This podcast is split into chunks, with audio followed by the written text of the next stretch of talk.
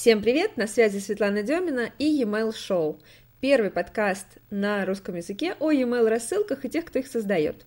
Сегодня у меня в гостях наш член жюри e-mail шоу, прекрасная девушка и генеральный директор Мейлиган Юля Савицкая. Юля, привет! Привет, Света! Ты у нас выступала на email шоу в прошлом году с такой темой, после которой вот мне не терпится обсудить то же самое. Ты сказала, email-маркетинг умер. И, в общем-то, курс, который ты вот сейчас для нас будешь делать, он тоже называется, ну, как бы первый экран лендинга, он тоже называется email-маркетинг умер. А, okay. Что же, как же так? Все-таки умер или жив? Mm, как э, кошка Шрёдингера. Ну, все зависит от э, смотрящего. А, значит, э, с одной стороны, он умер. То есть, если мы сейчас отвлечемся от нашей профдеформации и спросим у 100 человек, что вы подразумеваете под email-маркетингом, mm-hmm. то вот то, что они скажут, умерло. Массовые спам. рассылки, бомбежка, спам, да, вот это вот, а, оно наконец-то реально перестало работать. То есть, если даже еще пару лет назад э, покупка базы там в Дубльгисе или где-то еще давали хоть какой-то минимальный выхлоп, и люди не, ну, как бы не переставали надеяться, что это сейчас им что-то там принесет, то сегодня уже прям говорят, ну, мы попробовали, там вообще ничего не было, что теперь делать? И вот это наконец-то отмерло. И те, кто приходит и это гуглит, и они видят эти отзывы и говорят, ну так, ладно, легких путей нету, а что есть? И вот в этот момент появляется тот инструмент, про который мы сейчас говорим. Он также называется тоже email маркетинг, но работает он теперь по-другому. И то, что мы называем функционалом, типа сервисов, например, там сегментирование, да, работа с базой, там персонализация, то это сейчас как раз принципы, по которым и работает этот самый email маркетинг. Обычно бытует мнение о том, что персонализация, сегментация, все это нужно только когда ты уже давно занимаешься email-маркетингом и у тебя большая база. А что делать, если человек только начинает, к примеру? Ага. А, раз он только начинает, значит, у него масса возможностей для того, чтобы сразу огненно начать. Это значит, что он может э, на сайте, если у него, не знаю, 10 продуктов, значит, на каждом продукте повесить пусть даже и одну и ту же форму подписки, но она уже сразу будет содержать скрытое поле с названием этого продукта, и это уже позволит на старте собирать базу рассегментированную по продукту, на который они подписались. Насколько это, это сложно человеку, который не очень сильно технически подкован? Да нисколько не сложно. Workzilla сейчас делает нереальные штуки. Ты просто идешь туда и пишешь, мне нужно форму поставить поле, стоит 500 рублей. И 28 человек откликаются и ставят в поле форму за 500 рублей. И все, задача закрыта, ты счастливый, у тебя база собирается рассегментированная, и ты не знаешь, что такое общаться с программистами. Отлично. Хорошо. Так э, а, все-таки получается, что email-маркетинг жив. Но многие люди говорят сейчас о том, что они почту не читают. Что ты ага. обычно на это отвечаешь? Да, если мы говорим про людей, которым 10-18 лет, то я согласна, так и есть. А, ну, может, ну, ну, 20, ну, нет, 20 не дам уже, 18 край, то я, да, они не читают, и, не, наверное, у них даже ее нету. Э, это другое поколение, которое уже воспринимает информацию и общается с digital миром по-другому. Но те покупатели, с которыми работают, те клиенты, с которыми работаем мы, у них другой сегмент. Там люди, которым 25 и больше, и у всех у них есть почта, и даже если они не проверяют как личную, потому что больше они там не ведут переписку с друзьями, там что-то еще, то они ее все равно проверяют как рабочую, и она есть на корпоративных ящиках. И это то, что продолжает работать. Более того, почта сегодня регулирует взаимоотношения с покупателем. И каждый, кто продает в интернете, обязан сообщать типа статус доставки, уведомление об оплате и в конце концов чек, который сегодня приходит в обязательном порядке, тоже должен быть в электронном виде. Поэтому почта никуда не денется в ближайшее время точно. Ура! А что вообще э, по поводу э, людей, которые сейчас приходят, да, вот э, ты директор э, сервиса рассылок, и к вам приходит же много разных людей, изменился uh-huh. как-то контингент, люди стали лучше понимать email-маркетинге или, в принципе, все как и было? А, волны. У нас есть волны. А, когда сезон, ну, не знаю, предновогодний, да, там, или начало осени, пик бизнес-активностей, тогда приходят те, кто ага, мы уже все изучили, типа мы знаем, что это за инструмент, знаем, что нужно сделать, но нужно сделать прямо вчера. Вот горит срочно mm-hmm. распродажа, там что-то еще, да, такое. А когда затишье, типа лето там э, или там э, межсезонье э, после новогодних праздников, тогда приходят те, кто давно что-то хотел попробовать, и вот они так аккуратненько пробуют хоть что то есть какие-то тестовые письма отправляют, задают много вопросов, готовы изучать много информации вот те, кто совсем ничего не знает. И третий сегмент – это большие-большие компании, корпорации, сети торговые, которые имеют очень широкое покрытие офлайн, и они понимают, что этого недостаточно. И если они сейчас в онлайн не перейдут, то ну, это сильно-сильно их а, от конкурентов а, отдалит. Угу. Получается, что они приходят уже с готовыми, да, большими базами?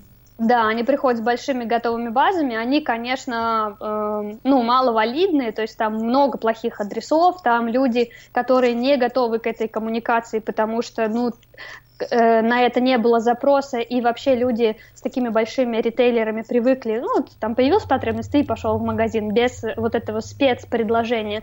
Но постепенно, ну, не знаю, тот же Окей, который а, активно сейчас разрабатывает доставку, и эта информация как раз приходит на почту, и те, кто пользуется этой доставкой, они очень рады, потому что вот я вижу, что у меня в почте становится больше писем, я такой же пользователь доставки, и мне удобно. И меня это вообще нисколько не беспокоит, и я не считаю это спамом, и мне очень комфортно. Угу. Да, согласна. Слушай, давай немножечко отмотаем на начало. Ага. А, вот расскажи, как ты вообще пришла в email маркетинг и откуда? Как тебя занесло? Занесло, это такое точка, точное слово. Эм, значит, э, Родилась я в маленьком городке в Беларуси, поступила на журналистику, попробовала себя там во всех сферах, и работала в региональной газете, и потом в областной, и работала в информационном агентстве, и в журнале, потом работала на телевидении, и даже кастинг на радио диджея прошла, но решила, что лучше в Питер уеду, и уехала. А, в Питере работала в рекламном агентстве, занималась ивентами, и здесь открывалось подразделение Майлигина, и нужны были менеджеры по продажам. И тогда его открывала Наташа Подгорецкая, я ее видела ранее, она мне как человек, как драйвер бизнеса импонировала. Я пришла к ней и сказала, я хочу с вами работать. Uh-huh. А, и тогда еще в компании был руководителем отдела продаж, э, продаж Андрес Джигурс, и они вдвоем проводили собеседование, и я на них смотрела и думала, какие они охрененные! Блин, я очень хочу с ними работать. И они меня спрашивают, ну хорошо, а ты про продажи что-нибудь знаешь? И я говорю, нет, ну я так быстро учусь, я вообще все смогу. А они говорят, ну ладно, типа, продай ручку. Я такая, а, ну, вам нужна ручка? Он такой, нет. Я говорю, так, а как это делается? Ну, в общем, они посмотрели на меня, говорят, хорошо, типа, а какие у тебя там есть, не знаю, сверхнавыки? Я говорю, ну вот до прихода к вам я продавала э, эфирное время на 3D-телеканале. Я разобралась, что такое 3D-телевидение, как снимается, что такое параллакс, всякие такие вот э, термины, ну, термины, и для меня это не было сложно, и я за пару месяцев э, во все въехала. Я не думаю, что то, чем вы занимаетесь, будет сложнее, или у меня не хватит сил. Они такие, а, зачет. И взяли меня. Вот, и я поняла, что я попала в самое вообще крутое место на Земле, к самым офигенным людям, и они меня, правда, такому большому количеству вещей научили, а потом я влюбилась в email-маркетинг, и еще я поняла, что я пять лет журфака училась для того, чтобы в email-маркетинге работать. Я знаю, как работает текст, и как нужно верстать, как нужно располагать э, информацию, как ее структурировать. Меня этому всему на журфаке учили, думаю, вот это да, вот так и произошло. Классно. Это сколько лет назад было? Это было в 2013 году. Пять уже? Пять, да. У тебя скоро юбилей или уже? Понятно. А как же так произошло, что ты стала директором? Это моя маниакальная любовь делать все самой. Вот, и я стала разбираться в том, как работает сам инструмент, как он работает э, в других бизнесах, стала много работать с нашими клиентами, потом меня одной стало не хватать, я стала говорить, что, ребята, давайте возьмем людей, потому что мало, и э, вся инициатива шла с моей стороны. То есть, если я хочу на какую-то конференцию, я говорю, ну, нам сюда нужно попасть. Они говорят, ну, иди договаривайся. Я шла договаривалась. Я хочу там двоих новых людей, потому что вот я чувствую, что они нужны. Я прихожу, говорю, нам нужны вот эти люди. Они говорят, ну, давай. А так как Наташа, она собственник нескольких бизнесов, то mm-hmm. в какой-то момент она говорит, ну, все, слушай, я буду сюда, ну, не буду сюда приезжать в этот офис, потому что у меня сейчас другая загрузка. Если у тебя будут вопросы, пиши или звони там, в общем, обсудим. И я стала просто вот все делать сама. И потом в какой-то момент э, мы все встретились э, в Риге с, э, с основателями, и я говорю, ребят, такая ситуация, я вот все делаю, э, как бы номинально я, ну, ведущий аккаунт-менеджер, все такое. Они говорят, согласны, по твои предложения. Я говорю, ну, я предлагаю вот так вот сделать такую рокировку, э, распределить обязанности по-другому. Они согласились на все условия, и вот так произошло. Классно. Ну, ты как себя чувствуешь в роли директора? Тебе комфортно? Ну, пока я была менеджером, знаешь, я все делала и такая думаю, ну и нормально. И, и менеджером ты не чувствуешь такую большую тону ответственности просто за других людей. Ты же такой же, как они, просто ну ты делаешь чуть-чуть побольше. А теперь они такие на тебя все смотрят и говорят, ну все, теперь ты ответственная. И вот как какой-нибудь косяк, ты такой сразу, ага, это мой косяк. Ну, то есть, потому что я за все несу ответственность. И с одной стороны комфортно, потому что я понимаю, что я могу регулировать процессы, что я могу их перестраивать. А с другой стороны, ну, иногда ты просто девочка, и тебе хочется сказать, ну, все, я хочу сегодня у меня выходной, и хочу платье, да, или мороженку. Но ты директор, и такой, так, собрались, идем. Ну да, вот. это я сейчас за компьютер садилась, сажусь и говорю, так, сейчас я сделаю все, чтобы захватить мир, и мир будет точно захвачен, нет другого выхода. Костя сидит а, да. на меня смотрит, наблюдает, говорит, интересная мантра, интересная. Ну, Главное ну, настрой. Да. Да, потому что иногда хочется, вот правда, ничего. Возьмите меня на ручки, скажите, что мне делать, я подумаю, и дальше как-нибудь с вами решим. Но никто на это не отвечает запрос, и ты такой, ну ладно, значит, я сейчас сама разберусь, и разбираешься. Расскажи, вот э, что сейчас из себя представляет э, компания Melligan.ru, где ты являешься директором? Мы по-прежнему сервис для рассылок, э, такой стабильный, понятный, очень интуитивный, в отличие от э, большинства конкурентов. Э, вот. Ну и таким обладаем базовым функционалом для там, малого, среднего и, наверное, малого крупного бизнеса. То есть мы не специализируемся на ритейле, на якоме, на таком прям а, а мы их задачи тупо не решаем, потому что у нас функционал не хватает. Для этого есть Mindbox, для этого есть Retail Rocket там, и другие игроки, которые на этом специализируются. А когда компания только начинает, тогда мы как раз отлично подходим, потому что э, у нас есть выделенный менеджер, который решает э, большинство задач более, и при, ну, главное, что он предостерегает от всех ошибок, которые можно на старте наворотить, а их достаточно. Вот, это такая а, основное, что сейчас из себя представляет Майлиген. А второе направление – это агентские услуги. Мы работаем с компаниями, которые понимают четко, что им нужно, или еще не очень четко, но прям чувствуют, что вот, вот в этом направлении. Но своих рук или компетенций не хватает, тогда мы разрабатываем для них стратегии, внедряем, а, создаем контент, пишем письма, смотрим, какие еще инструменты можно подключить, в которых мы имеем компетенции.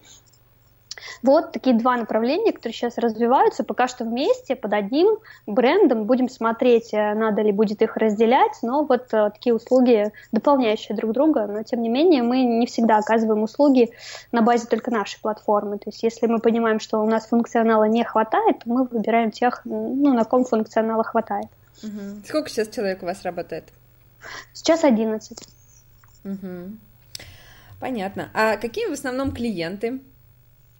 Но мы как-то для себя так поняли, что нам интересно B2B, потому что вот, наверное, не мы поняли, а я для себя решила, да, что мне хочется с ними заниматься. У них интересные процессы, у них э, другие циклы сделок и принятия решений, у них э, другая немножко психология потребления.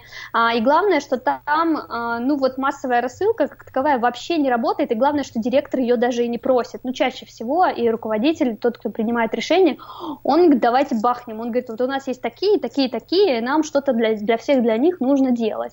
И мы здесь э, как птичка расправляем крылья и говорим, а, сейчас сделаем. А что работает в B2B? Вот ты говоришь, массовые рассылки не работают, а что там работает?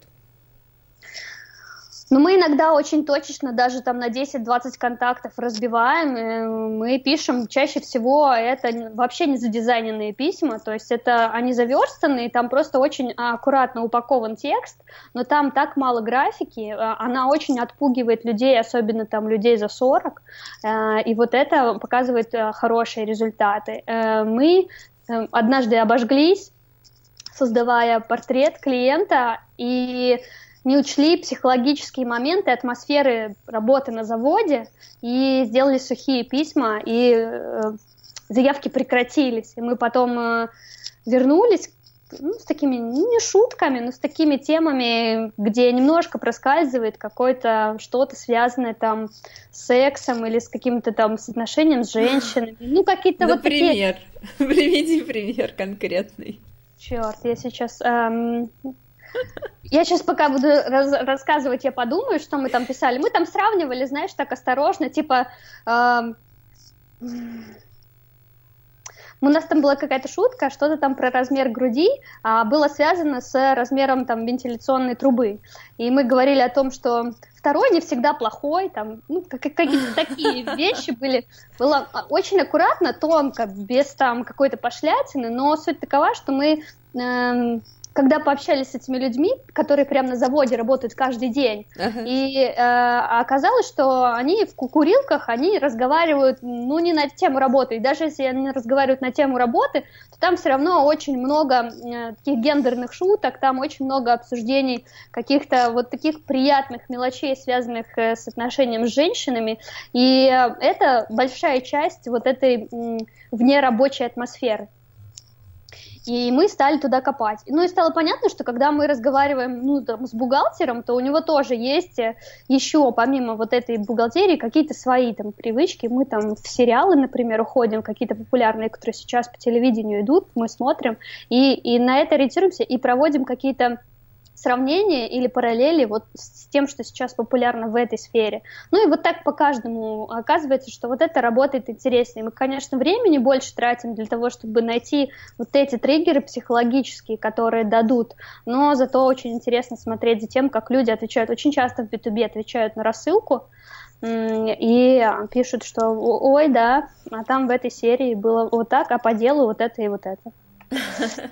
Интересно, слушай. А, обычно, ну ты, ты наверняка читала в Фейсбуке вот эту рассылку Кубань Дормаш. Да, Ой, да, не да, рассылку, а посты. Да, посты. Угу. А, и я всегда думала, а как вот эта интересная популярность и, и вот этот тон влияет на продажи в итоге? Ну, как бы результатов я, конечно, не знаю, но ты сейчас показала, что в целом, если мы шутим, но при этом придерживаемся каких-то определенных рамок, то мы можем продавать.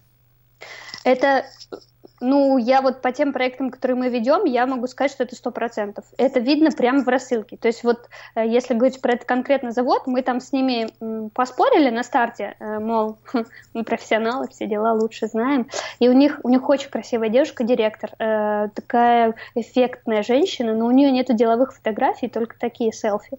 Uh-huh. И мы говорим, ну, блин, мы такой шаблон сделали, строгий, такой схематичный, ну, туда эти селфи вот просто вообще никак. Они говорят, ну, ладно, убирайте типа, потом посмотрим, что будет. И они до нас делали рассылки, ну, там с каждой рассылки где-то было 10-15 звонков, э, ну, uh-huh. и там какие-то запросы. Мы убрали в первое письмо 0 звонков, во второе письмо мало того, что ноль звонков, там еще и э, открытия пошли вниз. Ну, то есть прямо это такая динамика резкая стала. Мы такие, оп, стоп, стоп, стоп, надо что-то менять. Мы идем искать людей с завода. Реально, я спрашивала по знакомым, я нашла этих людей, я, наверное, часа два с ними разговаривала. Они говорят, вы что, убрали серьезно красивую женщину? Вы рискованные ребята. Вот, говорит, вы же понимаете, что мы каждый день видим 300 мужиков, и если я, говорит, в почте могу посмотреть на красивую женщину, ну вы зря. А вот. что продавала эта компания? Они э, продают э, вентиляционные системы. Угу. Они производят и продают, устанавливают, монтируют там вот это все, что связано с вентиляцией. А скажи, вот если, например, нас слушают сейчас э, как раз люди, которые работают в сегменте B2B, они шлют рассылку, она у них не работает, как им найти вот, вот эту фишку, вот эту женщину или эти шутки? А, как, вот, как вообще докопаться до э, того, что же сработает? Ага, пойти в курилку. Пойти в курилку с диктофоном и там позадавать вопросы какие-то, ну, не, не к тем в смысле рабочим, а к тем, для кого они собираются писать. То есть, если они там с инженерами работают, значит, нужно искать этих инженеров и слушать, как они разговаривают, э, желательно в неформальной обстановке. И в этот момент они сами дадут вот эти вот вещи, э, про которые нужно писать. Второй момент, который мы делаем, мы всегда проводим опрос. Мы пишем, что вот мы вам пишем рассылки, вы на них так-так реагируете, а мы хотим вот так вот так, что нам нужно делать. Отвечают? И Отвечают, отвечают, заполняют форму, иногда пишут просто в ответ письмом. Э, опрос не больше трех-четырех вопросов всегда. Э, два из них есть просто с вариантами выбора, и два из них открытые для того, чтобы человек визуально понимал, что это очень мало времени занимает. И люди отвечают. Вот, это два такие инструмента, которые мы очень много используем. А, в основном это слушаем, конечно, а, и второй момент это опросы. Это нам дает достаточность. И еще мы смотрим на показатели в B2B, там, не знаю, корреляция в 0,7-1%, она уже большая. А, и если мы из рассылки в рассылке теряем процент, значит, мы делаем что-то не так, надо останавливаться и смотреть, что было до этого, почему потеря началась сейчас. Угу там, там очень стабильные показатели. То есть, если у вас было 16 и становится 13, вы не туда пошли. Все, надо останавливаться. А как э, правильно сделать э, вот этот опрос? То есть, вот какие вопросы задавать людям, да, когда ты с ними общаешься там лично в курилке и так далее. Потому что, знаешь, э, в принципе, все понимают, что, ну да, надо поговорить, а uh-huh. что, что спросить-то вообще? Чтобы они угу. реально ответили то, что действительно их волнует, и то, что действительно нам нужно. Мы, мы всегда начинаем э, с, каких-то личных, то есть э, спрашиваем, можно ли узнать, и если там человек интересуется, про хобби спрашиваем, есть ли хобби? Он говорит, ну да, рыбалка. Мы говорим, ну что, какую самую большую словил? Первые вопросы всегда самые простые, на самый простой эмоциональный триггер. А, как только человек говорит на два-три таких вопроса ответ, типа вот словил там в каком-то там году борода там э, рыбу там на 8,5 килограмм. Такой, так, что была за рыба, что было потом, после этого как ловил. И вот когда он на это начинает отвечать, он потом рассказывает более подробно. И в этой беседе ты дальше смотришь, куда он еще уводит тебя. То есть, может быть, рыбалка, э, его такое хобби, типа, знаешь, какое официальное, а не официальное, у него там есть что-то еще. Вот. И когда он уже раскрепостился, он спокойно разговаривает, тогда уже можно вот понимать, э, там есть что-то еще, есть куда копать или нету, и это вот максимум времени, которое у него есть. Uh-huh. А, а, если есть, э, как сказать, смелость, наверное, можно говорить про семью и спрашивать какие-то вещи. Человек будет э, рассказывать там про жену и про детей, как-то их называя. И это слова тоже, которые помогают, потому что там люди примерно одного возраста плюс-минус как-то одинаково называют жены детей. Э, ну, так сложилось, потому что они в одной атмосфере росли, и тогда шли какие-то фильмы похожие, и, в общем, это такие шаблонные высказывания, они э, появляются, и это тоже помогает. Спрашиваем еще, что нравится и не нравится в работе, но не так официально, а просто. Вот вчера была планерка там. Чё как? Ну и человек, ага, там есть всегда что сказать. Там какую-то очередную сигарету закуривает и рассказывает, что там было на планерке, а, по поводу чего он не согласен, а по поводу чего согласен. Это тоже помогает. А, и когда мы на эмоциях слушаем человека, а, тогда мы уже можем составить, какие темы у него вызывают самый сильный эмоциональный отклик. Угу. И это дает нам возможность дальше работать. Угу. А вот в этой рассылке B2B там э, какое примерно соотношение контента с продажами? Или там везде только продажи? Как вот вы делаете такие стратегии? Ага, там же у нас нету такой кнопки, типа, ну, чаще всего там перейти на сайт и что-то ну, там да. посмотреть. Такие кнопки есть в основном только вот в welcome серии, когда мы с холодным трафиком работаем, и они только с компанией знакомятся. Если на... у компании там есть кейсы или там какие-то лицензии, тогда туда ведем. А во всех остальных письмах там есть звонок или обратное письмо, и мы все закрываем на звонок. Ну, где-то 90% закрывается на звонок. Ну, и это получается Поэтому, в каждом да. письме вы закрываете, или как вы это делаете? Да, в каждом письме, в каждом угу. письме. Просто э, письмо чаще всего про какой-то функционал. Например, э, появились новые образцы, там, номер такой-то, их партии вот столько-то штук, Э, коробок вот столько-то или там контейнеров вот столько-то, там э, отгрузка от стальки-то. То есть это такая базовая информация. В эту базовую информацию мы запаковываем еще какой-то кейс. Например, прошлая такая партия разошлась за столько-то, там, не знаю, купил такой-то завод, сделали вот это вот, заработали на этом вот столько. Если у нас такая информация есть, мы ее упаковываем. Или там гнем металлический профиль, типа у нас новая функция, выглядит вот так, заказать можно вот тут-то, там, типа если надо, варианты исполнения такие, такие, такие. Вот пример, кому сделали, что с этого получили. То есть вот такие вещи в письме, когда мы берем их функционал, то, что они делают, или то, что они производят, или какую-то новую поступил, ну, на склад что-то поступило, и упаковываем еще это с точки зрения применения. А, так интересно в B2B, как, наверное, и, ну, типа в интернет-магазинах есть какая-то функция локомотив, да, про которую все подрядчики знают и по поводу которой обращаются. Uh-huh. И есть еще 100-500 других возможностей у этого производства или у этой компании, о которой можно где-то там да-да-да, где-то там прочитать, и никто не знает. И когда начинаешь про это в рассылках писать, приходят заказы и говорят, слушайте, мы с вами 5 лет, 7-10 работаем, мы не знали, что вы это делаете, заказываем там у других, а теперь вот будем пробовать у вас. Ну, вот эти вещи. А это тоже то, то что помогает в B2B работать э, очень эффективно. А как отслеживаете то, что люди пришли конкретно из рассылки? Full трекинг ставим. Угу. То есть, э, получается, вы заменяете номер телефона, да, и считаете? Да, да, да, да, все, это единственный вариант. Больше у нас никаких возможностей чаще всего нет. Есть несколько, у кого есть калькуляторы на сайте, и мы тогда там по, по УТМ уже просто в аналитике видим, а, что была такая сессия, и что с этой сессией потом была оформлена заявка, и дальше уже там работа менеджера в CRM-ках. Вот, но колл-трекинг это то, что помогает э, видеть эффективность. Угу.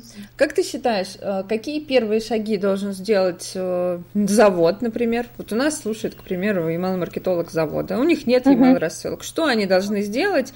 По каким шагам пройти для того, чтобы прийти в итоге к стратегии, которая будет у них работать, и email-маркетингу, который будет приносить деньги? Ага.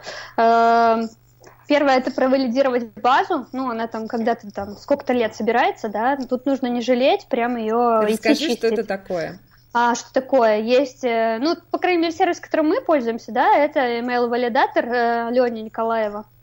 Он у нас и к Майлигену прикручен. Э, соответственно, мы туда отправляем базу, и он уже э, проверяет, этот email адрес настоящий или он уже умер. Э, он его проверяет разными способами. Там, на кого-то просто отправляет такой специальный сигнал, он получает ответ, а куда-то отправляет запрос в систему. Ну, в общем, это такие технические моменты. Но суть такова, что мы туда относим какое-то количество адресов, мы думаем, что это все наши клиенты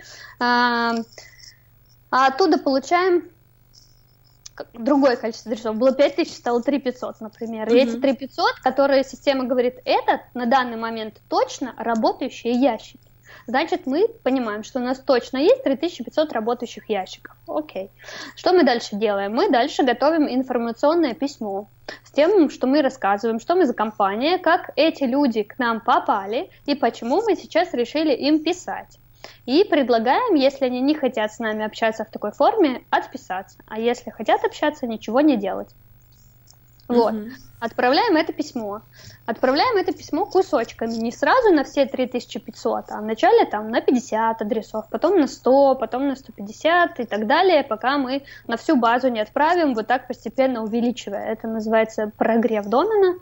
И это нужно делать, потому что обычно люди думают, что там у меня 500 адресов всего, сейчас я сделаю рассылку, но так делать нельзя.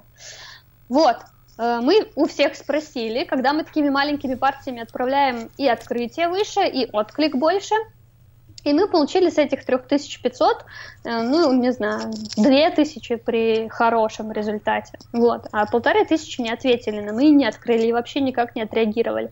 И эти полторы тысячи можно отдать менеджерам на обзвон. И они за какое-то время свяжутся, узнают, работают ли эти люди, то есть они нам в базу вернут еще какое-то количество адресов. Таким образом мы получим, допустим, 2000 рабочих, валидных, заинтересованных адресов, то есть нашу базу подписчиков, клиентов, с которыми мы сможем работать. Дальше это уже сегментирование, когда мы идем и смотрим, что у нас эти люди заказывали? Ну, наверное, у менеджеров, у которых мы собирали эту базу, будет вся эта информация, они смогут нам все это выгрузить. И мы получим группы людей.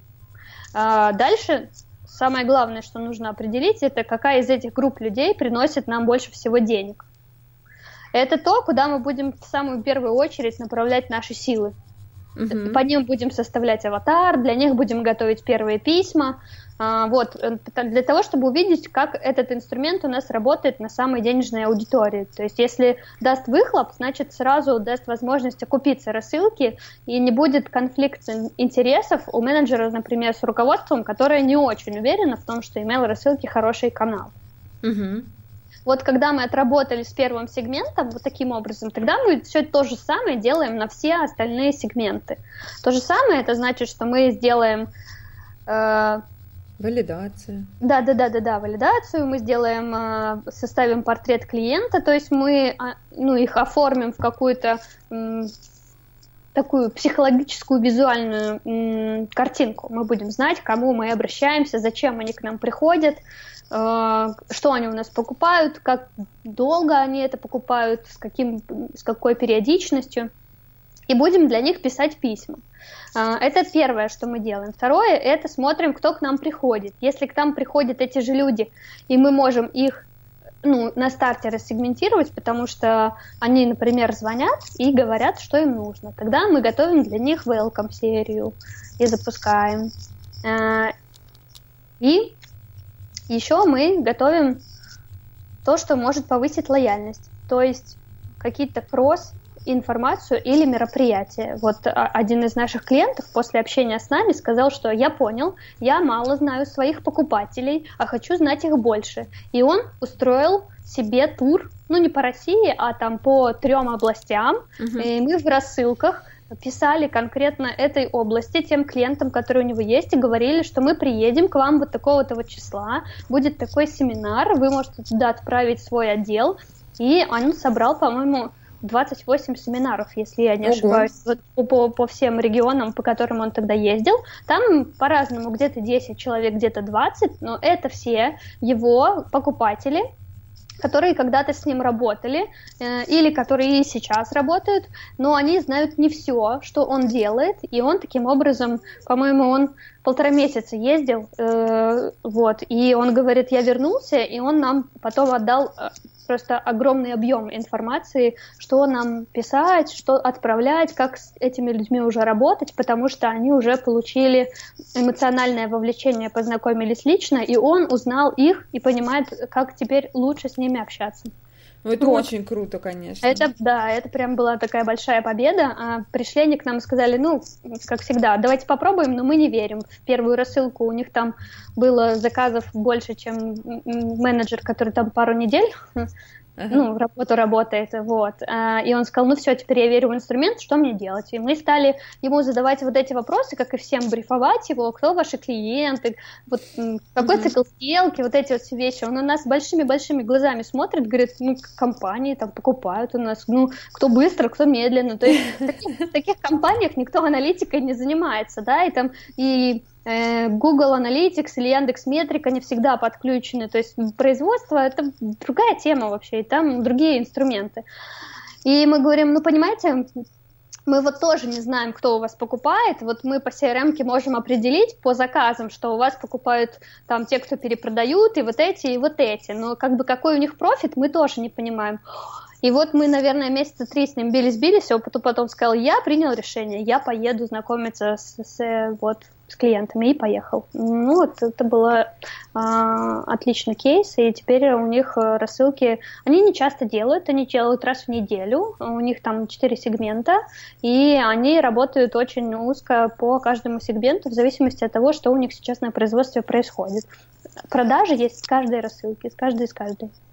А вот если человек приходит, да, уже с готовой базой, ведь это очень сложно просегментировать всю базу. У нас же все равно останется огромный сегмент, я думаю, половина точно людей, которые мы никак не сможем сегментировать. Да, это долгий процесс, не делается он по щелчку никогда. А, э, агентства, такие как мы, когда мы занимаемся только внедрением и какими-то базовыми настройками, то мы только можем инструкцию дать, что делать дальше. То есть мы создаем письмо, в котором можно спросить, там, если вы, я не знаю, директор, если вы бухгалтер, если вы инженер, мы э, просим менеджеров задавать этот вопрос, и чтобы они это в CRM-ку кидали, ну, или там, где они ведут клиентов. И за те три месяца, четыре, которые которые мы э, занимаемся внедрением, мы какой-то процент рассегментируем, ну, там, 15-20 в хорошем результате. А дальше это уже работа того человека, кому, отда кому мы отдаем на ведение. А, и его задача в письмах продолжать спрашивать это. Еще один хороший инструмент, который есть в рассылщиках это анкета обновления профиля. Она во всех рассылщиках существует. Вот. И можно попросить людей заполнить эту анкету. И на самом деле очень большое количество людей ее заполняет. Она простая, там никаких э, сложностей нету, но там люди пишут о себе информацию. А, мы объясняем, зачем это нужно сделать. Чаще всего письма посвящены только этому, там больше нет никакой информации. И таким образом у нас получалось иногда и до 38 и 40 процентов базы рассегментировать. И мы просто оставляем этот блок потом всегда в письме а, для тех, кто эту анкету не заполнил. И это потихоньку помогает. Но да, всегда остается часть, в которой уходит какая-то общая информация. Если мы для сегментов готовим ну, какую-то персонализированную информацию, то для этих людей уходит э, все обо всем. Сборная, сборная солянка, да. И в зависимости от того, на что там они кликают и куда переходят, потом, ну, примерно, если рассылка раз в неделю, то значит через месяц где-то можно выгрузить клики и посмотреть. А, бухгалтер не будет кликать на предложение для гендира. Ну, у него другие задачи и вообще времени нету на то, чтобы интересоваться тем, что его не касается. И это тоже позволит. Ну, это кропотливая работа, да. Она требует временного ресурса, а главное желание. Если человеку не хочется этим заниматься, там хоть что делай, не будет этого делать. Мы когда с тобой готовились, ты упомянула кейс про карнавальные костюмы. Расскажи да. вот об этом, интересно. А да, это такой момент. Э, мы на старте, на заре, типа, э, агентских услуг к нам пришел пришла компания, они продают карнавальные костюмы. А, и они говорят, мы в прошлом году вот э, сделали вот такой вот оборот, у нас было вот там столько-то продаж, мы хотели бы в этом году а, немножко улучшить эти показатели, вот, и готовы обратиться к вам за помощью. Мы посмотрели по статистике, да, правда, там база хорошо реагирует, есть э, всплески, есть просесты, но, в принципе, понятно, что делать но они э, три раза в неделю отправляли рассылку, скидки, скидки, акции, огненные распродажи, там вот все, что с этим связано. И мы понимаем, что, ну, наверное, выгорела какая-то часть базы, и вообще, может быть, люди не покупают так часто карнавальные костюмы. И мы решили, что мы часть э, рассылки э, про скидки заменим контентными письмами. Мы будем рассказывать про тематические праздники, мы будем делать подборки тематических костюмов, там, вот такие вещи. Uh-huh. А, там делали тесты, а, игру какую-то еще делали. Ну, в общем, а, ушли в контент. А, а это было конец октября. Ноябрь – это пик закупки э, карнавальных костюмов у э, компаний, которые занимаются ивентами, uh-huh. потому что они проводят, э, ну, у них уже там с конца ноября начинается мероприятие. И мы понимаем, что мы по сравнению с прошлым октябрем-ноябрем в просесть, прям в сильном. Вот. А, ну и клиент тоже так на нас смотрит, говорит, слушайте, ребят, надо что-то менять, потому что вот э, видно, что работает плохо, хуже, чем мы ожидали. Мы говорим, окей, согласны. Мы делаем опрос по базе, спрашиваем, как часто вы покупаете карнавальные костюмы, насколько вам его хватает, и для кого вы покупаете, для себя или для детей, или для работы. И примерно э, 28% базы ответила, что-то там вот такая цифра была. И там оказалось, что э, 50% людей покупают карнавальный костюм ежегодно, э, и примерно 40% из них покупают для детей, и другие 40% покупают для работы. Угу. Вот. Окей, стало понятно, что ежегодно имеет смысл продавать карнавальный костюм, несмотря на то, что нам казалось, что это как-то не очень логично. И мы стали снова мы оставили тематические подборки, просто мы стали выводить э, в начале те костюмы, на которые есть скидки и э, распродажи. И где-то недели за три мы вернули показатели в прежний уровень, и к концу сезона, там, к концу декабря мы вывели, в общем-то, продажи на, на ожидаемый уровень, а, благодаря тому, что мы вернули вот этот подход работы с базой, вот скидки, акции, распродажи. Мы потом анализировали, когда уже проект закончился долго, и стало понятно, что а, в сезон неважно, чем вы занимаетесь, нельзя менять. База привыкла к тому, что вы делаете, и если вы пойдете и в корне измените внешний вид шаблона, и подходы, и подачу информации, и вообще все, то она перестанет реагировать, она просто будет искать, где можно найти то, что было раньше. В смысле, если вы раньше предлагали скидки на костюмы, они пойдут к конкурентам, у которых есть скидки на костюмы. Все. Да, у нас был тоже однажды такой кейс, когда мы делали рассылку для брокеров, угу. ну, вернее, они как бы они занимались обучением брокеров ага. начинающих. А, когда мы спросили, кто такие брокеры, нам сказали, ну как кто? Это люди, у которых есть э, достаточно большие суммы, они их инвестируют. Uh-huh. Ну то есть мы понимаем, что это какие-то обеспеченные люди. Да, да, да. мы говорим, и вы такие ужасные письма шлете, нужно изменить дизайн, нужно сделать по-дорогому, нужно сделать все красиво, это же люди uh-huh. ценят качество. Значит, мы все это изменили, и продажи рухнули просто в ноль. Uh-huh. Uh-huh. И мы думаем, так, что же такое? А, как бы верить клиенту, конечно, конечно, хорошо, но надо все перепроверять. И мы пошли да. уже к этим брокерам, понимать, кто это, смотрели их профили в контактах, там, в фейсбуках и так далее, и поняли, что это в большинстве своем это люди, которые чуть ли не последние деньги, увольняются с работы, угу. инвестируют. То есть им не нужно дорого, им нужно просто понятно, да, да, да. так как было. Поэтому, да, да, мы откатили назад, сделали чуть-чуть, вот как бы причесали, поменяли угу. немножечко посыл, и тогда тоже выправилось. Поэтому, да, подход кардинально менять в пик сезона, это да, не да, очень да. хорошая идея. Да, мы теперь, мы теперь, когда хотим поменять, мы делаем контрольную группу, берем какой-то кусочек, ну, если там, не знаю, база хотя бы 3-4 тысячи, то там уже можно 500 адресов э, выдернуть и на них э, пробовать смотреть. Если есть обратная связь и показатели держатся плюс-минус такими же, то мы переносим эту стратегию на базу. Если показатели падают, значит мы смотрим, что нужно опять менять. Вот. Когда я веду какие-нибудь курсы или там в нетологии, веду занятия или что-то еще, там такие email-маркетологи, а те, кто приходит в сферу, они такие все с горящими глазами, они такие революционеры, они сейчас придут и будут э, крушить, ломать и вообще все делать огонь. А, и это так, потому что email-маркетолог сегодня это не просто тот, кто рассылками занимается, а тот, кто в бизнес-процессы лезет и видит, э, как эти продажи простраиваются, как коммуникация простраивается. То есть функционал, конечно, у него сильно расширился.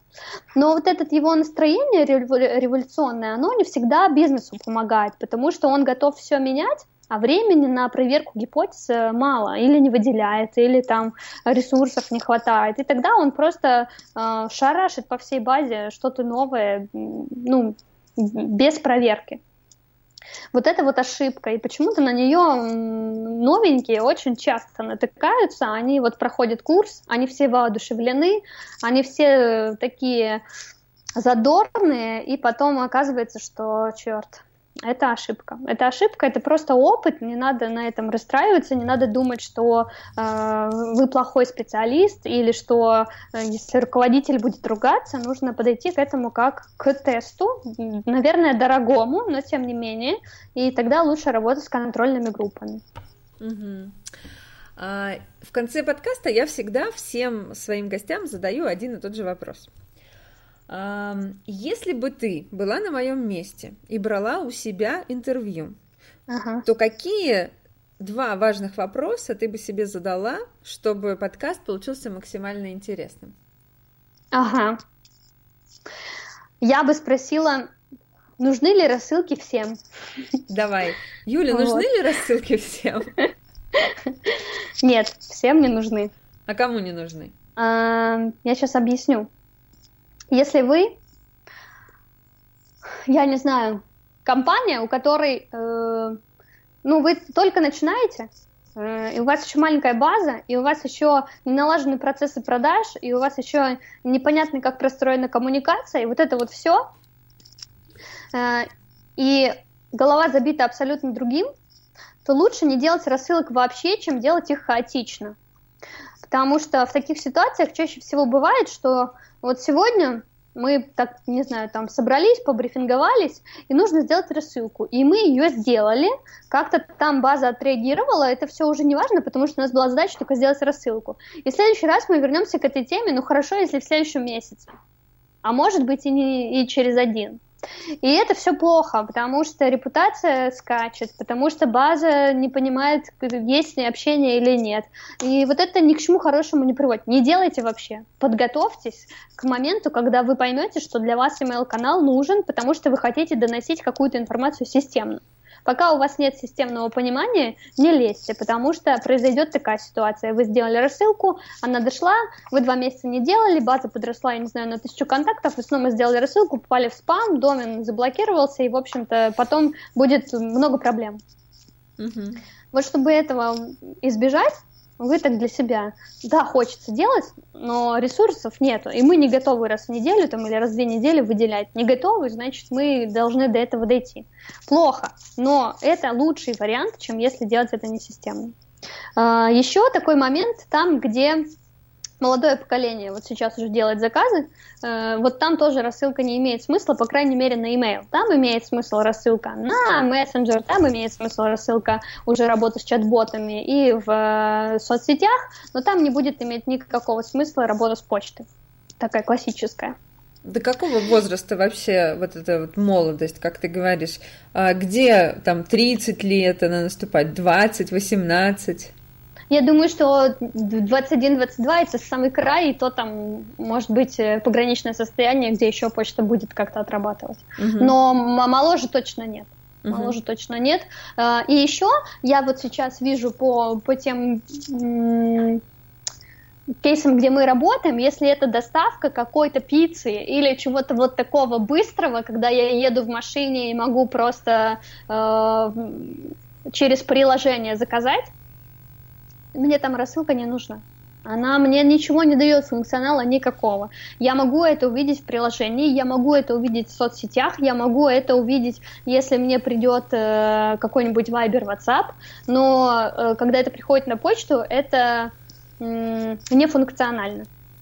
А если это доставка пиццы в офис? Нет? Она все равно доставку пиццы в офис, ну, в ряде случаев делает какой-то отдельный человек. Ну да. Да, и если ему в мессенджер будет приходить, вы на прошлой неделе заказывали на восьмерых, у нас сегодня там акция на восьмерых вот такая, то мне не нужно для этого на почту. Я гораздо быстрее отвечу «да» в, в телефоне. И это меня спасет. Угу, согласна. Поэтому здесь вот, вот точно нет. Ну, я бы, по крайней мере, не выделяла на этот ресурс много средств. То есть там тоже есть нюансы. Если у вас есть офлайновая точка, куда вы больше собираете и где выше чек, то тогда рассылка будет работать, потому что вы сможете продать там ужин или какое-то мероприятие или что-то еще. А, вот, э, потому что это можно визуально оформить, и человек на это зацепится. Но если это такая быстрая доставка, там, не знаю, для одного или там для группы людей, то там отлично работают другие инструменты, а email работает плохо. Uh-huh. Вот и все. Uh-huh. Вот, поэтому я бы вот здесь говорила, что сегодня это уже э, классическая рассылка, она не для всех. А если, например, у компании всего один товар, который они продают, причем э, он долго не заканчивается, не знаю, может услуга какая-то, то мне кажется, что там тоже не всегда нужна рассылка. Да, там, там, мне кажется, там нужно делать грамотную welcome серию ну, да. для того, чтобы либо сократить э, э цикл принятия решения, угу. либо, не знаю, повысить, ну, повысить чек тоже, не знаю, как там можно с этим одним товаром. Но там welcome серия будет отрабатывать однозначно, потому что она, по крайней мере, проведет по, по циклам, которые нам нужны, и Вот в таких случаях, э, ну не знаю, как, например, там продажа дверей, там чего-то еще, где мы не продаем э, письме, потому что мы не можем дверь в письме продать, mm-hmm. а, ее нельзя купить физически, но можно продать нас а, в отличие от конкурентов. Вот в таких сферах ну, нужно делать вот ну максимум грамотную welcome серию где человек будет приходить, и наша задача в этой серии продать себя, чтобы он у нас заказал, а не у конкурентов. Все, мы свою работу выполнили, рассылка там отработала. Но это если там люди работают с почтой. Ну вот в дверях, например, да, вполне. А, каких-то там, не знаю, контейнеры, чего-то еще. Там, конечно, мне кажется, звонки больше работают. Хорошо, это был первый вопрос. Какой второй вопрос? Как не перегореть? На работе? Ну да, и в рассылках в том числе. Э, и как? Потому что вот люди, с которыми я общаюсь, и которые, ну, ведут email рассылки какой-нибудь компании уже, например, два года. Угу. И им кажется, что они уже э, на все темы написали. Все написали. Да-да-да, и база уже у них э, устала и умерла, и вообще, ну, то есть это происходит у всех. Вот это вот проф выгорание, деформация, что-то еще, оно э, обязательно происходит. А, и тогда я, я говорю, ребята, ну, как бы у вас просто, знаете, что исказился, исказилось восприятие э, и вашей работы, и информации, и вообще всего. На самом деле у вас в базе есть новые люди, которые никогда раньше не читали про то, что вы писали до этого когда-то там год назад, во-первых. Во-вторых, остальные уже тоже забыли. В-третьих, информация уже 150 раз поменялась с того момента, когда вы про это писали. Поэтому нужно просто поднимать этот контент-план и перерабатывать те же самые темы просто для того, чтобы они стали актуальными, переупаковывать их с точки зрения ну, каких-то лайфхаков, там, коротких советов, там, э, визуальной информации, и, и это будет работать, э, потому что сейчас это востребовано. И главное смотреть на конкурентов. Вот когда нам кажется, что ну все, мы уже такую делаем чушь, и мы уже всем надоели, надо идти к конкурентам и смотреть на них. Когда посмотришь на них, сразу легче становится. Думаешь, ты такой молодец вообще, все, все хорошо делаешь, и приятно на тебя смотреть. Вот в это маркетинге, мне кажется, в большинстве ниш, если это не e-commerce, у конкурентов обычно тишина. Да. Ну, часто, часто. Ну, даже в e-commerce. Вот мы, мы же смотрим за, за разными большими магазинами, смотрим, насколько они там в тренды идут, что они пробуют, э, как они товарные подборки заменяют баннерами. Ну, там тоже, короче, прослеживаются разные изменения. И главное, кто-то один начинает, и дальше вот эта цепочка там таких изменений, она идет потихоньку у всех. Поэтому и даже в e-коме, и в большом, и в топ-100 можно отстроиться, если смотреть на тех, кто что они делают еженедельно. Просто у них много автоматизированного. Mm-hmm. И это автоматизированное сложно быстро менять. Но когда мы работаем с массовой рассылкой, например, у нас есть какие-то событийные вещи, ну, какой-то хайп сейчас идет, то на этом хайпе можно выезжать и отстраиваться от конкурентов э, достаточно серьезно. И это сейчас интересно работает. Какие сейчас вообще тренды есть? Так сложно на это ответить. Ну, может, Я в оформлении что-то такое, может, письма короче стали короче, стали однозначно. Я мало это вижу в русском сегменте, но я очень много вижу это в англоговорящем сегменте. Вот в, в Америке и в Великобритании, например, даже топ-100 Яком, на который я подписана, они теперь делают э, красивый херошот, э, коротенький текст и все на сайте. Их главная задача, чтобы человек пошел на сайт, потому что на сайте работает огромная группа специалистов, которая делает так, чтобы занять твое внимание. Mm-hmm. Вот это да. А в оформлении, ну, по крайней мере, то, что мы сейчас э, замечаем, это, э, ну, как грамотно расставленные акценты, визуальные и текстовые. Люди не любят читать однозначно, тут уже даже нет вопросов. Хотя лонгрид заходит, ну, это такая своя специфика. Ну, на Но определенных нас... людей, мне кажется, да, заходит. Если у нас э, такой, ну, лонгрид или какой-то там сторителлинг, э, он все равно должен быть э, грамотно оформлен, да, и, и это может зайти. Но если у нас просто письмо длинное, ну, в смысле, там нету истории, там просто четыре информационных повода, например, то это уже не зайдет. Просто закроют письмо, примерно, вот если на Яндекс статистику смотреть, э, то примерно на 20% скроллинга закрывают письмо 95% людей, которые открыли рассылку. Угу. Вот, это да, такое есть. Поэтому эм, такие вещи. А еще, ну не знаю, я, я против трендов, потому что они быстро проходят, и пока кто-то там одумался и что-то начинает внедрять, он уже это там это уже не тренд или это уже не работает или уже как-то это поменяли. Я к тому, что мы вот э, позавчера анализировали рассылки бьюти магазинов. И 28 рассылок. Я открываю каждую из них, и я понимаю, что у 80% бьюти-магазинов хорошо оформлен неграмотно. Там нету призыва к действию, там нету контактов, там, там нету того, чтобы это зацепило и, и сказало мне, что мне дальше нужно делать. Ну, то есть, как бы, о каких трендах можно в этом письме говорить, если я уже открыла письмо и сразу его закрыла, потому что там что-то выполнено неправильно. А еще есть там варианты, когда открываешь письмо, там такое огромное лого, потом меню, и потом чуть-чуть видно херошота. То есть я даже не понимаю, в принципе, какой посыл сегодня у этой рассылки. Объясни, пожалуйста, для, тем, для тех, кто не понимает, что такое херошоты.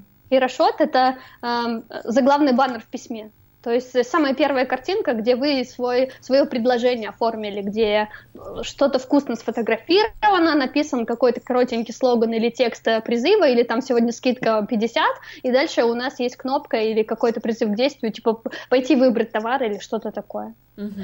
И это должно быть видно на первом экране, все вместе, целая эта композиция должна быть видна, чтобы я для себя приняла решение, дальше смотреть или нет, или вот этого предложения мне уже достаточно, и я пойду на сайт. Но когда это оформлено некорректно, уже письмо проиграло однозначно, потому что буду ли я скроллить, посмотрев на меню этого магазина, такой большой вопрос. Но я не сейчас не про себя конкретно говорю, mm-hmm. я сейчас говорю конкретно про восприятие информации, и почта сегодня, сейчас скажу, э, покупала книжку на Мифе, и мне пришло шесть писем. Oh. Два, два от Мифа, э, типа ваша книжка, и там еще рекомендации, и четыре от банка. Вы запросили чек, ваш чек, подтверждение транзакции и что-то там еще. А мы говорим про конкуренцию рассылок. Сегодня уже не конкуренция рассылок, сегодня уже вообще конкуренция всего. Да, это правда. Сейчас э, настолько внимание людей не сконцентрировано и так сложно вообще человека чем-то зацепить, что первый баннер, первые слова в письме, заголовки. Мне кажется, люди вообще только заголовки читают, по сути. Читают, да, и да, да. если заголовки заинтересовали, только тогда они начинают читать текст. Да, и... если тема письма проработана плохо, при хедер не отработана, там написано, вы можете отписаться, или там, если письмо отображается некорректно, вот эти вот вещи. И еще аватарка. Вот э, когда в почте открываешь, и там э, сбоку кружочки, uh-huh. и где-то этот кружочек с лого или с какой-то интересной картинкой, а где-то какие-то просто буквы на фоне. Вот аватарка тоже очень сильно выделяет, и у тех, у кого не настроены, они прям теряются ну, в этой вот всей массе писем. Ну да, так и есть. Ладно, будем стремиться становиться лучше. Юль, спасибо тебе большое. Мне кажется, у нас с тобой так очень концентрировано получилось. Ну, переслушаем, узнаем. Хорошо. Спасибо большое, что пришла. А, и до встречи на email шоу И тебе спасибо. Увидимся. Пока. Пока.